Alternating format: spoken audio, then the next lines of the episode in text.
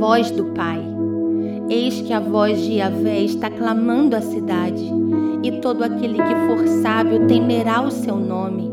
Escutai, pois, ó tribo de Judá e suas assembleias. Miqueias 6, 9. O céu é um ambiente de movimento, é um ambiente marcado por paixão, por doação, por intercessão. Uma voz se levanta na cidade é o Pai clamando por alguém que entenda o propósito do reino e se levante para manifestar a cultura do seu amor.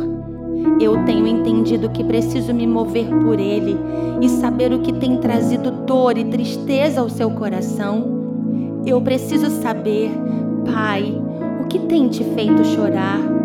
Quando o Senhor olha para a minha terra, o que te machuca? Deixa eu ouvir o teu desejo, deixa eu consolar teu coração.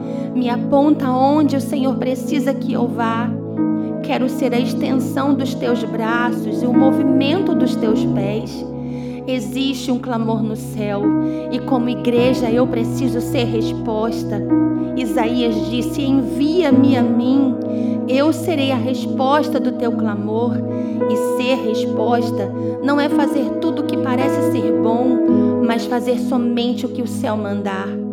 Se poucos têm sido escolhidos, então eu serei um deles. Meu desejo é que tua voz me envie e pelo cumprimento do teu ide, o inferno seja saqueado e o teu reino seja estabelecido.